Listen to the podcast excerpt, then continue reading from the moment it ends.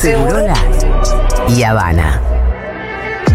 El secreto para la eterna juventud.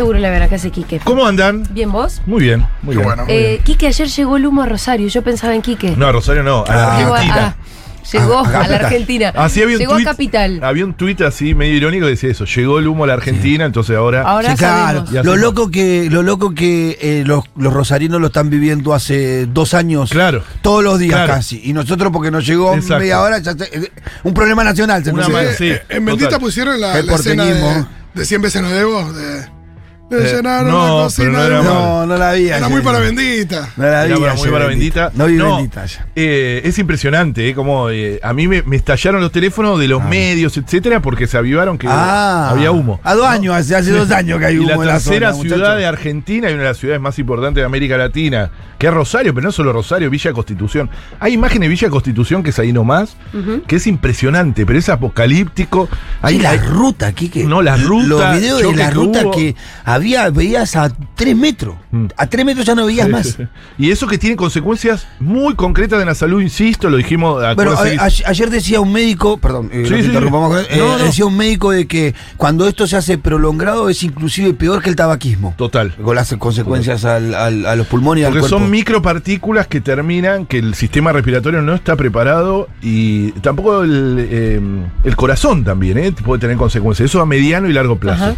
Decir, que tiene consecuencias muy concretas en la salud, no es solo una incomodidad. Lo es importante, y hay que tener todo preparado. Hay sistemas de alerta que deberían estar. No hacer ejercicio al aire libre, por ejemplo. Claro. sí, porque uno incorpora mucho más. Claro. Tratar de guardarse. Hay niños y niñas que están viviendo situaciones eh, que, que son proclives a las enfermedades respiratorias, que están viviendo momentos Sí, algún muy pibe complejos. con asma, ¿sabes cómo la está pasando? Por eso, y un adulto con asma también, entonces eh, es muy concreto. Y tiene responsable, insisto, hicimos la columna el martes pasado, así que vamos, pero eh, tiene responsable que es el agronegocio. El agronegocio es el responsable Hoy el intendente de Rosario lo inclusive lo ponía en duda. Yo me decía, ¿qué le pasa a este hombre? Porque No, decía, no, no creo, porque me parece que es demasiado para la ganadería que se produce. Acá hay otra cuestión atrás. Estaba también en contra de la Sí. quema, denunciar la quema, pero tenía una- como, un- como una lectura media rara de lo Capaz que pasaba ahí. que denunciaba las especulación inmobiliaria. Sí, yo creo que él apuntaba más a la especulación inmobiliaria en este caso que a la cuestión agro. Pero se lo veía como con fuerza, con ganas de, de ir contra los responsables o Estaba una con, con un posicionamiento en contra de las quemas, que decía que una barbaridad, que no se soporta más. Ya No, me parece que la presión del pueblo ya no lo van a caer ni el Eso. intendente. Pero no apuntaba al agronegocio, sino apuntaba más al negocio inmobiliario, me parece. Miren, hay, hay un naturalista en las redes, eh, no solo en las redes, pero bueno, tiene redes, él es un Sí. naturalista, que es César Masi, que es muy bueno, ¿no? Que, porque además tiene muy estudiada la zona hace mucho tiempo. Y él hacía unos mapas de las quemas de los últimos años y siempre son los mismos lugares. Claro. Y eso demuestra que es algo sistemático. Yo insisto, lo que pasó en la. eh, a ver, porque también eh, se escucharon decir, bueno, es una práctica ancestral de quemar para renovar las pasturas, etcétera. Lo que cambió es la escala Claro. y los lugares. O sea, eso es. Es, es verdad que esa la práctica de quemar para renovar pasturas es algo que se hace hace mucho tiempo, pero era una mínima escala, muy controlado, no en época de sequía como No, y- ahora. ¿Y quiénes lo hacían? Eran productores pequeños. Pero, Claro. claro, No ahora, ahora recuerden, la ganadería que fue cercada y echada del continente, fundamentalmente por la soja, por otros cultivos, se va a lugares, entre comillas, marginales, como son las islas del Delta del Paraná, y desde ese lugar empieza eh, esa ampliación de la frontera eh, eh, pecuaria. Sí, cuando este construyeron lado, en el este puente, el acceso más, más rápido a la Sí, isla, es, ahí ya. es la, la ampliación, la ampliación que ocurre en el norte argentino con bosques, que no se queman, sino que se tiran con topadoras, o también se queman. O la ampliación sobre territorio indígena, campesino. ¿Qué es lo que pasó? Recuerden que en Argentina, desde la soja transgénica, perdimos 20 millones de hectáreas de bosque nativo. Perdón, 8 millones de hectáreas en, en 20 años más o menos. 8 millones de hectáreas, que es una provincia entera O sea, como si una provincia entera fuese todo bosque, la perdimos en veintipico de años. Y ahí están las inundaciones y todo lo que. Pero por supuesto, así que si, no, no tenemos que discutir el tamaño de la manguera del bombero, que está bien que hay que darle mucho eh, eh, material, Sí, etcétera. Pero si no las causas previas. ¿no? Exactamente, las causas, el modelo de mal desarrollo que se esconde atrás, que es lo que hablamos hace tanto tiempo acá en esta radio, ¿no? Así que eh, para nosotros es clave, este- estos momentos se abren en, en los medios de comunicación. El humo, lamentablemente, ayuda a que se abran en los medios. Bueno, nosotros tratamos de aprovechar para que se hable de las verdaderas causas. Sí, y entre una y otra, eh, la prevención, porque por un lado decís el modelo, Claro. El modelo actual que evidentemente no, no, digo, genera estas cosas, después la consecuencia que tiene que ver con, eh, bueno, cómo apagas el incendio, pero en medio de esto cómo prevenirlo, o con cámaras, o no sé, co- tipo inteligencia, no sé cómo se puede La hacer. ley de humedales también está ahí, ¿no? Claro, eso. también, ¿no? Porque- Eso, la ley de humedales es clave Claro. para ordenar el territorio. Claro. La ley de humedales no va a prohibir de un día para otro, ni va a ser mágica, pero sí va a ordenar el territorio. Es decir, bueno, acá se puede hacer ganadería, acá se va a conservar porque es, es importante para el ecosistema, y eso va a ordenar. Por eso no es casual que son los mismos sectores que están detrás de la quema los que están detrás del el cajoneo hace tantos años de la ley de, de la ley humedales. de humedales. Sí, sí, sí. Eh, bueno, Quique, pero íbamos a hablar de otra cosa hoy que tiene que ver con el volcán Lanín y un otro blooper. sí. Un otra marcha otra marcha y que si voy, que si vengo y que me voy, me- que me pierdo. No, esto, Qué esto- nerviosa me Hay que sacarse aunque sea las OJ para retroceder, porque No, y- estamos retrocediendo y en OJ encima. Sí. No, en este caso, si te enoja, te- eh, enoja mucho más, ¿no? Mm. Porque, porque detrás de esto hay un pueblo, una comunidad eh, mapuche que está que sufre las consecuencias de estas marchas atrás, ¿no? De que es una. eh, a ver, es un proceso muy largo que hay detrás de. Ustedes saben que hace poco tiempo la Administración de Parques Nacionales, en un proceso que tenía más de seis años ¿eh? de trabajo. Yo he hablado con. tanto con la comunidad mapuche como con gente de parques, y era un proceso interesantísimo. Los parques nacionales, eh, pero, pero voy a terminar primero, eh, habían declarado como sitio sagrado Sí. al volcán Lanín en la provincia de Neuquén como sitio sagrado mapuche, que no era más que una declaración, una simple declaración, por eso dar marcha atrás. a Por eso no, no es que era que pasaba a ser. Pero no le pasaba. una nación no, independiente. No, ni ni siquiera le pasaba como establece la Constitución Nacional en el artículo Era- 75, inciso 17, Sí. la posesión ancestral de sus territorios que garantiza la Constitución. No era eso, ni siquiera. Era una declaración simbólica. Simbólica que lo, lo único que hacía era reconocer. Como lo es el muro de los lamentos para una está- comunidad, como lo es un montón de sitios No, sagrados, y ahora está, vamos está a lleno de, de lugares en el mundo. Uh, Eh, Yo me acuerdo en Australia, en Australia, eh, Ayers Rock, que es un lugar muy turístico además. Además. es, eh, una gran roca y demás, que es un sitio sagrado Claro. para, para los, los aborígenes eh, australianos. Claro. Y bueno, lo declararon lugar sagrado. Y lo que cambió, por ejemplo, es, eh, no sé, el alcance del turismo de que, qué se puede Bien. hacer y qué no, por claro, ejemplo. Claro, claro, Puede haber algunas limitaciones sí, o algunas fechas en especial que haya alguna celebración, etc. Exacto, acá lo que hacían, por ejemplo, ni siquiera era limitar, eh, por ejemplo, porque los turistas escalaban esa roca, ¿no? Entonces ni siquiera era limitar, sino eh, que, que hubiera más concientización sobre la mirada del pueblo eh, indígena en este caso, Total. sobre ese, sobre ese espacio, para que la gente que va a escalar sepa eso antes de escalarlo y Tal decir, bueno, cual, pero es tal cual, ¿eh? Es tal cual. Esa puede ser la única, entre comillas, limitación de que haya una nueva cosmovisión y de otra relación. Ahora vamos a hablar de eso, porque lo, lo tenemos bien detallado. Yo sí quiero darles un antecedente. Eh, el, el pa- el volcán Lanín está dentro de un parque nacional que se llama Parque Nacional Lanín, ¿no?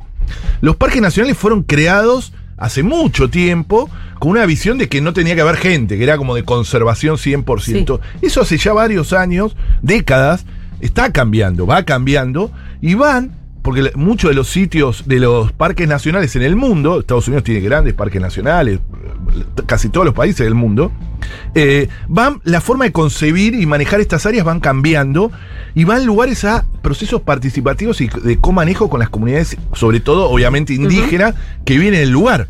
No solo porque tienen derecho a existir y que tienen una relación muy eh, eh, eh, Cercana cercana e con la integral. naturaleza integral, no son depredatorios, no tienen una mirada extractivista. Para ser Justo- más eficaces en el cuidado. sino que tienen otra visión sobre la naturaleza Claro. también, que es mucho más interesante que la que tenemos como eh, mirada occidental. Estas gestiones participativas buscan integrar los conocimientos científicos, eh, técnicos, con los conocimientos tradicionales ancestrales. Ese, ese, ese, ese juego es lo que está pasando en todo el mundo y en Argentina también. Ese coja manejo está pasando en algunos parques nacionales y está pasando, y estaba pasando, o está, eh, en el Parque Nacional Lanín. con un proceso que había empezado hace seis años, de mucho trabajo, para ver cómo podían eh, eh, establecer como sitio sagrado la, el volcán, el volcán Lanín. Justamente en el 2006 las autoridades eh, políticas y filosóficas del pueblo mapuche eh, eh, venían diciendo que el volcán Lanín estaba sufriendo una sobreexplotación, ¿no? Ajá. El turismo, etcétera, y querían hacer algo en relación a eso, ¿no? Eh, también tenían una ceremonia, tiene una ceremonia muy conocida que es el Jepun, eh, que, era como un grito del Lanín, dice, ¿no? Y es una práctica ceremonial que no se realizaba desde antes que se había convertido en Parque Nacional y querían volver a hacerlo. Entonces, eh, que es una, una fecha única en el año, ¿no? Que tenía que ver con una relación con eh, absolutamente distinta que la que tenemos muchas veces nosotros los occidentales, los modernos, etcétera, pero que es una relación totalmente cercana. La resolución lo único que hacía era reconocer eh, el, como un valor de conservación para las comunidades y para el área protegida, en especial el volcán Lanín como uno de ellos. En el marco de su cosmovisión, las autoridades del pueblo mapuche han solicitado, decían los fundamentos, a esta Administración de Parques Nacionales el reconocimiento del volcán Lanín como sitio natural sagrado. Bueno, era declararlo como eso. A partir de que se declaró, eh, a mí me han contado que lo iban a tratar de sacar, pero no pudieron para el Día de la Pachamama, que ese día iban a hacerlo, al final se demoró unas semanas más. Bueno, empezó una campaña racista Tremendo. tremenda. Tuvo que renunciar el director de Parques Nacionales. Renunció el, el Eh, bueno, el titular de la Sí. administración de Parques ¿Por Nacionales. qué? ¿no? Porque Sí, se declara como sitio sagrado y en menos de 24 horas, en menos de 24 años, Juan Cabandí, el ministro de Ambiente, que es Mm. eh, jerárquicamente superior, aunque es un, un- un ente autárquico a la Administración de Parques Claro. Nacionales, obliga a dar marcha atrás. O sea que es doble el daño que se le hizo al pueblo mapuche, ¿no? Qué bronca, qué bronca. Con algo que es. Bueno, ¿saben quién la- empezó la- con esto? Eh, Pichetto, el, el eterno funcionario Sí, el público. primero, el primero que salió a denunciarlo públicamente, denunciarlo públicamente, a expresarse públicamente en contra de esta situación fue Pichetto, sí. Pichetto salió con todo a decir que, que estaban entregando el volcán Eh. Lanín. ¿Saben quién fue el segundo? ¿Quién? Mauricio Macri. Sí. No me extraña. Claro. Vos, vos lo pusiste Claro, que también. vos, vos, lo- Sí. vos Fito, tuviste Un un, tuit- un tweet, Fito, que fue... ¿Cómo fue el tuit de Fito? No, le contesté con lo de Lewis, porque Ah, bárbaro. puse. Él puso- No, él ponía, él ponía el Lanín. volcán Lanín es de todos los argentinos. Eso a Sí, propósito, ¿no? puso. no Bien sé hiriente, sí. El maravilloso volcán, aparte lo. lo- Sí, el Sí. maravilloso volcán. No sé qué decía. No, yo hice un copy paste, pero cambié volcán Lanín por lago. Claro, el maravilloso lago escondido también es de todo. Claro. Sin nada. Eh, recuerden que el primer, el primer ver- el- en el, cuando él asume, 2015, ese di- se va a los 15 días de vacaciones, pues ya estaba cansado. ¿Y a dónde se va de vacaciones? Ah, sí, ahí. a la estancia de Joel Lewis que tiene secuestrado un lago escondido y que no dijo nunca nada, ¿no? Bueno, el segundo fue el. Yo creo que en Argentina parecía que está permitido, permitido discriminar a las comunidades mapuches. Ah. O sea, uno puede. Sí. decir, no Sí, tiene costo la- político. Primero la demonizaron. Claro. A las comunidades la- la- la- Sí. las trataron, las caracterizaron como terroristas, Saboteadores, como saboteadores, como querer eh, hacer desaparecer la nación argentina para implantar la nación mapuche, mil Sí. cosas. Después que lograron con todos los medios estigmatizarlo y, y- y caracterizarlo de esta manera, vino la discriminación. Porque además parecía que no tiene costo político. Pero eso es importante lo que dice Quique, porque vos en todos estos eh, eh, notas de diarios sacás la palabra mapuche Exacto. y pones judío es lo que y digo ahí yo. te va a quedar un poco más claro, Sí. ¿no? Pero a mí me que en realidad es una campaña de Sí. discriminación abierta, lisa y llana, que, y debería- llana. Que, que- que no se puede creer eso, que no tenga costo. Si uno cambiara, cambiara, como dijo Julia, uno haga ese ejercicio. Ojo, porque esto no o son- pone negros. Sí, exactamente. Todos los negros son, como dicen ellos, los mapuches son. ¿Eh? O los judíos son. Sí. Fíjense cómo pegaría en, en- en la- Estoy viendo acá el caso este de Australia con Elias Sí. Rock, que después se conoció como Uluru, que era el nombre eh, nativo. Eh, y es muy loco porque estoy viendo que Australia, por ejemplo, en el año 85 le entregó eh, esa, esa tierra, en realidad se la Directo, devolvió claro. a, a- al- al- al- a la gente local, eh, también con, con una condición ahí de una especie de, de administración conjunta durante 100 años. Y en esa administración conjunta lo que estoy viendo es lo que yo me encontré cuando fui, que había aviso respecto de, de trepar la piedra. Claro. Avisos respecto de lugares que no había que fotografiar. Claro. Porque era donde se re- se realizaban rituales históricamente. O sea, puede haber cementerios. No, y que la gente, lo- la gente en gran medida respetaba eh, esas cosas. Y acá estoy diciendo que, por ejemplo, Parques de Australia le hizo una solicitud a Google para que Google. Fíjate el laburo también, Sí. ¿no? Para que Google no publicara en Google, Mirá, en en Google Google. Maps las imágenes, hasta subidas por la gente, que se referían a esos lugares sagrados. Mira. Ahora, te voy a decir, mira lo que te voy a decir. Sí. Los tilingos que acá discriminan a los mapuches se van a Australia de paseo Ah, y le primeros. muestran una Sí. reserva que Sí, sí, todo esto es lugar sagrado de los originarios de Australia Se sacan hasta los zapatos para caminar. y flashean. Eso es muy común. Y flashean. Son Sí, tilingos. sí, sí, total. Son tilingos. Sí. Igual no se circunscribe solo a la derecha. ¿eh? Parte del progresismo, incluso en el periodismo, se hizo bastante el tonto con este tema. Eh, diarios, periodistas, etcétera, que hasta tuiteaban irónicamente, ¿no? Un nuevo problema. Con, o sea, como, como si fuese un nuevo problema que se había comprado el gobierno. Eh, hay un título de, de perfil, ¿no? De la Nación. La Nación más ni les digo lo que dijo No, la eh, Nación. pero, ojo, O sea, lo, lo nuevo problema que se compró el gobierno. Yo, por ejemplo, yo lo, ad- lo admití en tanto después digo marcha atrás. Claro. Vos decís, bueno, si vos tomás una decisión, sostenela. Porque si aparte después de dar marcha atrás le, le das la razón a los que te criticaron, No, o- eso, ahí eso estoy de acuerdo. quilombo, Ahí eso- estoy de acuerdo. Y además mostrás debilidad. a, eso voy. Terminaste mostrando debilidad. eh, diste No, no, en eso, al final en, no eso, sucedió. en eso estoy totalmente de acuerdo. Claro, Pero la ahí- compra, yo sí creo la que compra del problema Si no que fue te putee todo el mundo, si querés que te putee todo el mundo, hacé lo que hizo lo que hicieron. No, te putearon todos. Claro, porque primero dijiste vamos a cosas, te puteó toda la derecha. Después volviste para atrás, te putearon los que iban a ser beneficiados. Entonces, si vos querés que te puteen todas, esto que están haciendo, muchachos. no Pero cuando vos relativizás, cuando, a ver, pero lo que pasa es que esto es importante, ¿eh? porque a veces lo tenemos naturalizado.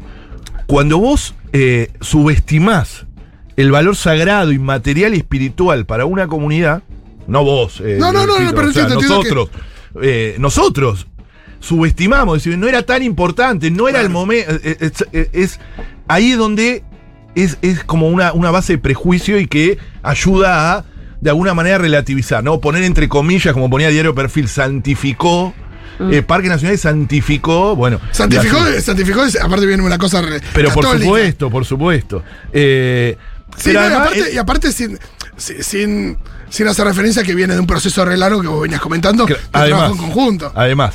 Pero además, bueno, eso uno. Primero, y además no tenía sustento real, insisto, con lo que dijimos, porque era la simple declaración Claro. como ¿Qué- sitio en- sagrado. No ¿En qué le iba a cambiar al que? En nada. Al Sí. revés, le iba a agregar. Se iba a hacer porque mejor, iba, claro. se iba a llevar un una nueva.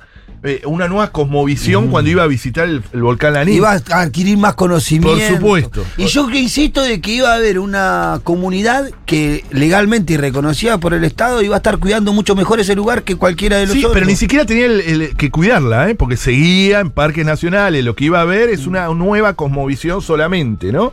Eh, a los mapuches se lo acusa de todo, ¿no? De extorsionadores, de querer crear un Estado De dentro del Estado, sí, de terroristas, pero la- y de, de violentos. Y la verdad que los muertos los ponen siempre ellos. Sí.